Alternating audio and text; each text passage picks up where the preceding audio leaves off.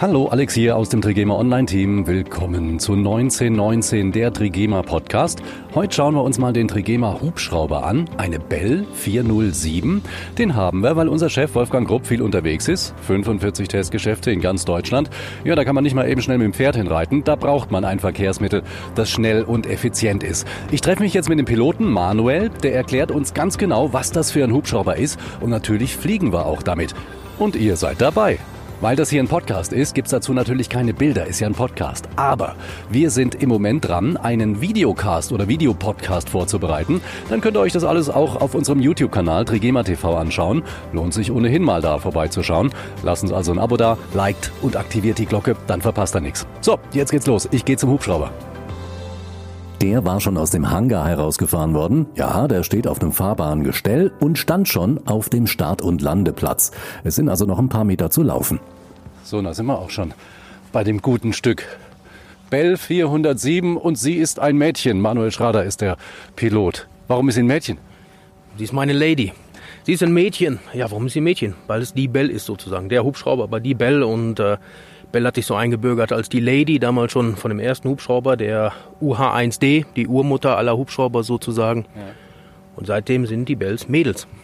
Wofür ist der gebaut worden? Ist das ein reiner Passagierhubschrauber oder äh, werden damit auch Rettungseinsätze geflogen, zum Beispiel bei anderen Anbietern? Ja, der Bell 407 ist eigentlich gebaut worden für verschiedene Einsatzzwecke. Man kann sie direkt ab Werk verschieden bestellen. Dieser Hubschrauber ist jetzt gebaut für VIP-Ausstattung für bis zu sieben Personen, heißt sechs Personen, ein Piloten. In Deutschland ist die Bell 407 nicht in der Rettung, weil wir hier zwei Turbinen brauchen und Klasse 1 Hubschrauber.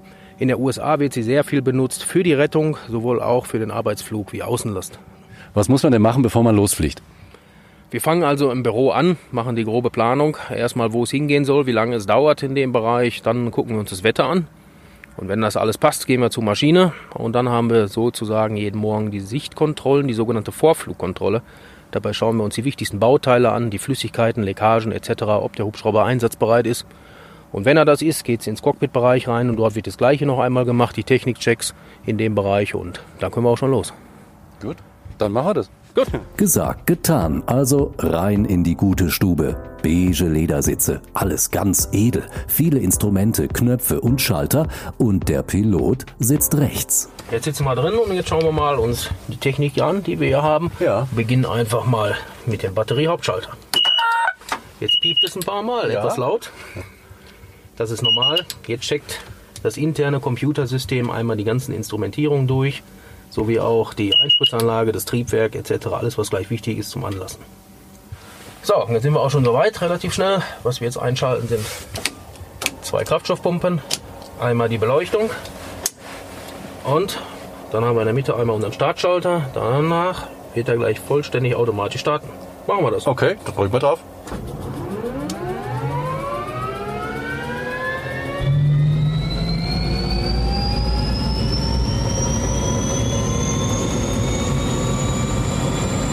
Man an der Instrumentierung sehen, dass die Temperatur, die Torque, die Drehzahl, alles vernünftig mitläuft, anläuft und eigentlich einen perfekten Start gerade hinlegt, trotz Außentemperatur von aktuell 3 Grad Celsius. Man hört jetzt schön, wie die Turbine hochläuft, bis zur Idle-Drehzahl.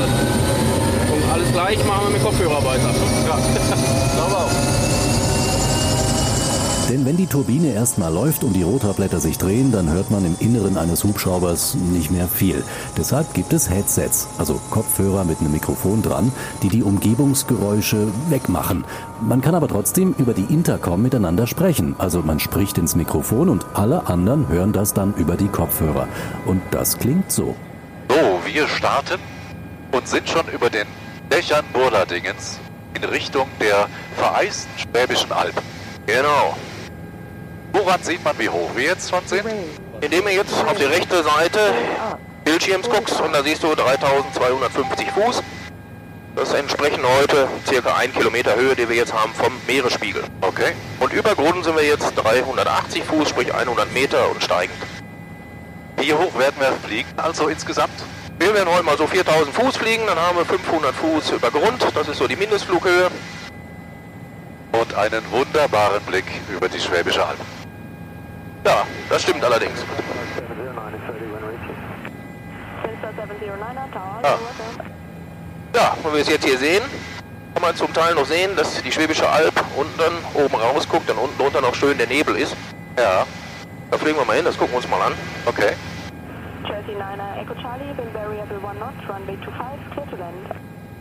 Wen hören wir da?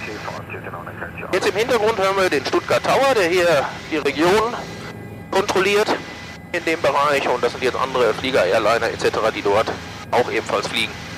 Das ist ja Wahnsinn mit dem Nebel da, ne?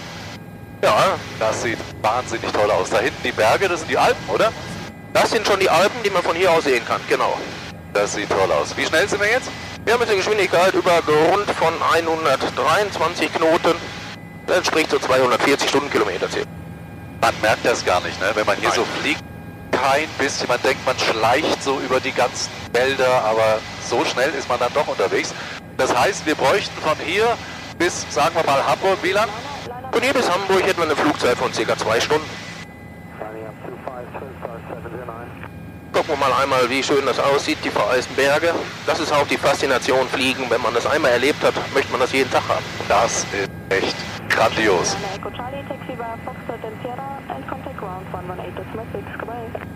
Muss man, wenn man so weite Strecken fliegt, jetzt eben, wo wir über Hamburg gesprochen haben, muss man dazwischen landen und tanken? Ein bis Hamburg können wir fliegen, wir haben drei Stunden Flugzeit und können so eigentlich äh, eine Straßenkilometer von ca. 1000 Straßenkilometer überbrücken in der Zeit.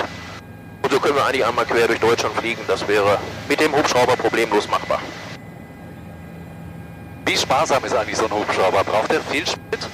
Im äh, Vergleich für die Leistung, die er bringt mit äh, sieben Personen, die wir hier fliegen können, sprich wir müssten mit zwei Autos fahren, um alle Personen mitzunehmen, und wenn man dann mal ausrechnet, die Zeiteinsparnis des Hubschraubers ohne Stau, ohne etc., ist er effektiver, als man eigentlich denken mag. Es geht ja auch gar nicht darum, dass der Chef zum Spaß durch die Gegend fliegt. Er hat nun mal viele Termine. Wir haben 45 Testgeschäfte, da muss er nun mal hin. Die Ökobilanz aller Mitarbeiter zum Beispiel ist dagegen sehr, sehr positiv, weil alle wohnen ja im Umkreis. Da muss keiner großartiger anreisen, auf sich nehmen und lange äh, zur Arbeit fahren. Wir sparen zum Beispiel auch daran, dass unsere Shirts nicht um die halbe Welt fliegen müssen. Wir stellen sie nun mal in Deutschland her und das heißt, wir müssen sie nicht irgendwie auf ein Tankschiff oder irgendwie in ein Flugzeug packen und dann von, weiß ich nicht, dem anderen Ende der Welt nach Burladingen fliegen, sondern sie werden alle hier gemacht. Das ist richtig. Wie lange fliegst du schon? Ich bin angefangen zu fliegen 1999, mehr oder weniger durch, äh, dann durch Zufall. Ich wollte als Kind schon immer fliegen. Das war mit Modellflug angefangen, ging dann weiter natürlich über die Helikopterserie Airwolf, über die Flugzeuge zum Hubschrauber und der Hubschrauber ist halt das geblieben. Also seit April 99 bin ich jetzt im Hubschraubercockpit unterwegs. Du fliegst ja nicht nur bei Trigema, auch natürlich, aber was machst du denn sonst, wenn du nicht fliegst? Wenn ich nicht fliege, jetzt bei Trigema zum Beispiel mache ich die technischen Bereich, alles was die Testgeschäfte mit der Technik zu tun haben, dann die technischen äh, Einkäufe, Abläufe etc., weil viel Technik auch herrscht. In dem Bereich bin ich dort noch in der technischen Leitung mit tätig. Kann eigentlich jeder so einen Pilotenschein machen? Einen äh, Privatpilotenschein kann erstmal einmal jeder machen und wenn es dann beruflich weitergeht, gibt es dann so ein paar Voraussetzungen, die man erfüllen muss. Sprich, dann äh, kommt es auch auf diese Schulnoten an, die man hat. Im Abitur erleichtert das. Es gibt aber auch die Möglichkeit, nochmal einen sogenannten äh, Kenntnistest beim äh, zuständigen Sachverständigen zu machen. Und dann geht es weiter über medizinische Tests, Einstellungstests und dann geht es halt auf die Flugschule. Und wie lange muss man so auf so eine Flugschule? Die Flugschule äh, umfasst, da ich mal je nach Level, was man macht, wenn man jetzt wie das bei mir war, diesen ATPL macht, das ist die Verkehrsfliegerei, eigentlich identische Lizenz mit dem äh, Airline. Da muss man ca. zwei Jahre rechnen, bis man alle Flugstunden zusammen hat, die man dafür braucht in der Ausbildung und auch die ganze Theorie etc. beim Luftfahrtbundesamt geschrieben hat. Wenn du so an deinen beeindruckendsten Moment zurückdenkst beim Fliegen, was war das? Der beeindruckendste Moment, ja, das war eigentlich mein erster Soloflug. Das war dann äh, die Zeit, wenn man zum ersten Mal sagt, okay, der Fluglehrer, ich steige jetzt aus und du fliegst die nächsten drei Runden und Platz das erste Mal alleine mit einem Luftfahrzeug. Das ist, ich sag mal so, die Mischung von allen Gefühlen, die man sich so irgendwie vorstellen kann.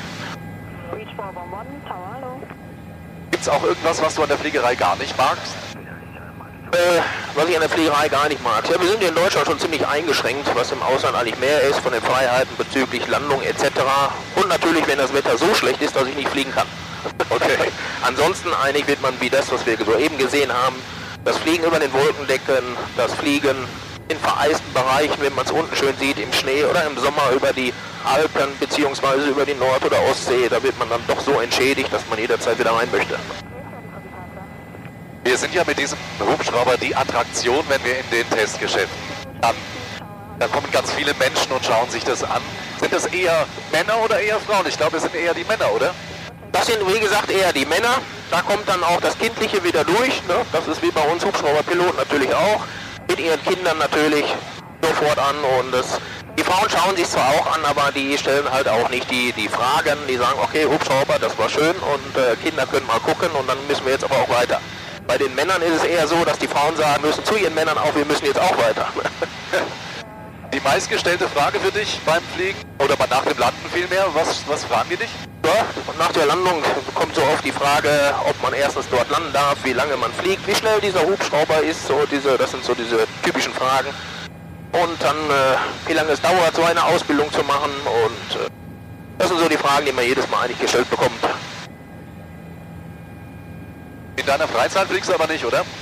In der Freizeit äh, fliege ich eigentlich eher weniger. Freizeitmäßig Hubschrauber so gut wie gar nicht, wenn dann eventuell mal ein bisschen mit dem Flugzeug. Und Hubschrauber ist eigentlich immer irgendwas Gewerbliches etc., was dann noch zu fliegen ist und äh, freizeitmäßig Hubschrauber eigentlich so gut wie gar nicht. Wir dürfen überall landen, ne? Wir haben deutschlandweit eine Außenlandegenehmigung. Das heißt, wir können in Bezug des äh, Fluges, des Werksverkehrs in den Bereichen äh, landen, an unseren Testgeschäften etc. In dem Fall müssen dann diejenigen, wo wir landen, beziehungsweise der Verwalter, der Grundstückseigentümer oder Betreiber zustimmen und schon können wir dort landen. Wir haben eine allgemeine deutschlandweite Außenlandegenehmigung, die uns erteilt wurde vom Regierungsprinzip, die immer wieder geprüft wird und verlängert wird. Deswegen können wir im Außenbereich landen. Nun haben wir aber auch heute tolles Wetter, gell? Das muss man ja auch dazu sagen. Das, das Wetter ist heute sehr gut. So ein Traumflugwetter, oder? Ja. Wo sind wir jetzt eigentlich hier? Wir sind jetzt äh, eigentlich schon wieder auf dem Rückweg und liegen links vorne von uns hinter diesem Hügel ist Baling. Wann sind wir wieder in Boladingen? Wenn wir jetzt direkt Richtung Bolading fliegen, sind wir in drei Minuten wieder zu Hause. Oder ist die Burg Hohenzollern da hinten? Genau. Die schauen wir uns jetzt mal an und dann gehen wir nach rechts weg und fliegen langsam wieder auf Bolading zu. Genau. Hier auf der Schwäbischen Alb gibt es gelegentlich auch äh, Militärjets, die hier fliegen. Die sind sehr schnell unterwegs. Sehen wir die oder sehen die uns auf dem Radar? Äh, die sehen uns auf dem Radar oder sollten das. Wir haben äh, die Möglichkeit vorher, da wir unsere Vorflugkontrollen machen, das Notice to Airmen abzurufen und da werden dann für den Tag auch Tiefflugstrecken ausgewiesen. Und wir versuchen die dann so weit es geht zu meiden etc. Oder wir halt mal zu schauen, ob wir da etwas äh, drumherum können oder etwas höher fliegen können, weil da werden auch Flughöhen angegeben von diesen Jets. Aber letztendlich ist es immer noch der Sichtflug und wir müssen gegenseitig aufeinander achten. Das ist schon Wahnsinn, wie schnell das geht. Gleich sind wir schon wieder da, ne? Jetzt sind wir schon wieder da, genau, richtig. Ist das da unten Urlading? Nee, das noch nicht. Noch nicht. Wenn man jetzt ganz hoch fliegen wollte, maximal ginge wie viel? 20.000 Fuß können wir erreichen mit diesem Hubschrauber. Und da kommen wir nicht den Flugzeugen in die Quere?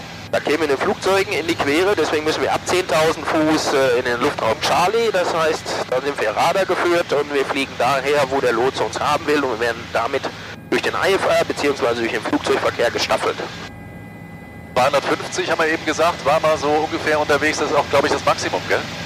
Genau, richtig.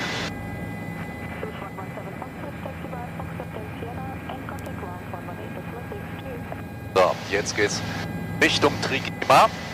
Genau. Und gleich schon wieder zur Landung. Man kriegt so einen Druck auf den Ohren, ne? Ja, das ist jetzt wie beim Flugzeug auch, da wir die Reiseflughöhe jetzt da verlassen haben. Geht jetzt nach unten, hier wird der Luftdruck wieder höher und damit kriegen wir mehr Druck aufs Trommelfell und schon haben wir leichten Druck auf den Ohren. Ja, und da sind wir schon. Da sind wir wieder. Genau. Butterweich gelandet und wieder Boden unter den Füßen. Ich gebe zu, das ist eine andere Art des Fliegens. Man muss sich dran gewöhnen, dass man senkrecht abhebt und dass das alles so schnell geht. Aber wenn man erstmal oben ist, dann entschädigt der Blick und der ruhige Flug für alles. Dennoch wollte ich noch etwas von Manuel wissen. Die Faszination am Fliegen. Was ist die Faszination? Warum will der Mensch fliegen, obwohl er gar nicht dafür gemacht ist? Ja, das ist die, die große Frage, die man immer gestellt kriegt. Warum will der Mensch fliegen, wofür er nicht gemacht ist? Also ich habe festgestellt, dass der Mensch immer das machen will, was er nicht hat oder nicht, nicht, nicht machen kann, sozusagen. Aber das Fliegen hat irgendwie so ein Gefühl von Freiheit. Man fängt, viele der Piloten fangen an, so wie ich auch, mit Modellflug früher und man sagt, das ist was Schönes, was Feines. Ich muss auch ehrlich sagen, es gehört vielleicht auch so, so, so, so ein bisschen, ähm, ja, was will ich sagen?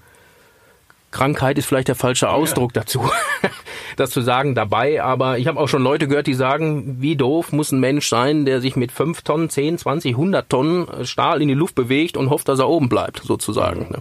Aber die Faszination Fliegen, wie gesagt, hatte ich seit Kindesbeinen an und äh, nach meinem ersten Hubschrauberflug wusste ich auch, okay, bei dem Flugzeug ist alles schön gewesen, die Fliegerei ist auch alles toll, aber der Hubschrauber ist mein Fluggerät. Mhm. Weil wir können Außenlandung machen, wir können stehen bleiben, wir haben ganz anderes Einsatzprofil und der Hubschrauber ist, was das Thema Freiheit fliegen angeht, für mich eigentlich das A und O. Mhm. Man hat ja auch einen super Rundumblick hier. Ich meine, das hat man im Flugzeug nicht. Wenn man da drin sitzt, hat man so ein kleines Fensterchen neben sich und kann auch nur in eine Richtung gucken und im Hubschrauber ist es schon was anderes. Richtig, hier haben wir viel Blick. Wir können nach unten durch die Füße gucken, nach rechts gucken, nach links gucken in dem Bereich. Hat aber auch viel damit zu tun. Ich sag mal, ein Flugzeug landet für gewöhnlich oder sollte es auf Landebahnen landen. Da hat man die Sicht nach vorne, die einem ausreicht. Der Hubschrauber für den Außenlandungsbereich, da sollte man auch schon sehen, wo wir runtergehen, dass man nach rechts guckt, nach links guckt, also möglichst viel Plexiglasscheiben, die da sind, um nach außen zu gucken, richtig. Jetzt ist es ähm, ein bisschen neblig. Wir hatten ja eben schon mal drüber gesprochen. Welche Bedingungen gibt es denn, wo man gar nicht fliegen darf? Wo man gar nicht fliegen darf. Das muss man unterscheiden zwischen VFR-Fliegerei. VFR heißt also, ich fliege nach Sicht und IFA ist die Fliegerei, ich fliege nach Instrumentierung. Das Wetter spielt in der IFA-Fliegerei deutlich weniger äh, Rolle in der Fliegerei, weil wir da auch durch Nebel, durch Wolken, durch alles durchfliegen können in dem Bereich. Landen da allerdings natürlich nur auf geeigneten Flugplätzen, die sogenannte Instrumentenlandesysteme haben. Wir hier von Trigema fliegen in, mit diesem Hubschrauber nur im äh, Sichtflugbereich. Und da sagt man, sollten wir schon mindestens 800 Meter Sicht haben nach vorne und frei von Wolken bleiben und mindestens 500 Fuß, das spricht 150 Meter vom Boden, als Entfernung haben, ohne in die Wolkendecke einzugrenzen. Wenn wir hinterher keine, keine Bäume mehr sehen oder keine, sag mal, Windkrafträder mehr sehen oder Hochspannungen, hat die Sache gar keinen Sinn mehr. Und das Wichtige in der Fliegerei ist dabei, sich eigene Minimums zu setzen. Der eine sagt, mit 800 ist mir das zu wenig, was ich sehe. Der andere, wie gesagt, sagt, mit 800 Metern Sicht reicht mir vollkommen aus. Das liegt her, wie man eigentlich in den Jahren geflogen ist. Arbeitsfliegerei ist, sage ich mal so, dass man viel schneller rausgeht und viel mehr rausgeht. Hier in der VIP-Fliegerei, ich sag mal, ist es immer wichtiger, dass Herr Grupp und auch alle Personen, die mit mir fliegen, vernünftig wieder am Boden ankommen. Jeden Termin kann man verschieben. Und das war unser Flug mit der Lady unseres Trigema-Piloten Manuel, der Bell 407. Das war 1919 für heute. Schaut gerne auch mal auf YouTube vorbei. Dort werden unsere Podcasts ja auch veröffentlicht. Unter Trigema TV könnt ihr sie finden. Lasst also gerne ein Like und ein Abo da. Und wenn ihr die Glocke drückt, dann kriegt ihr auch eine Benachrichtigung, wenn wir was Neues posten. Macht euch eine schöne schöne Zeit. Bis zum nächsten Mal.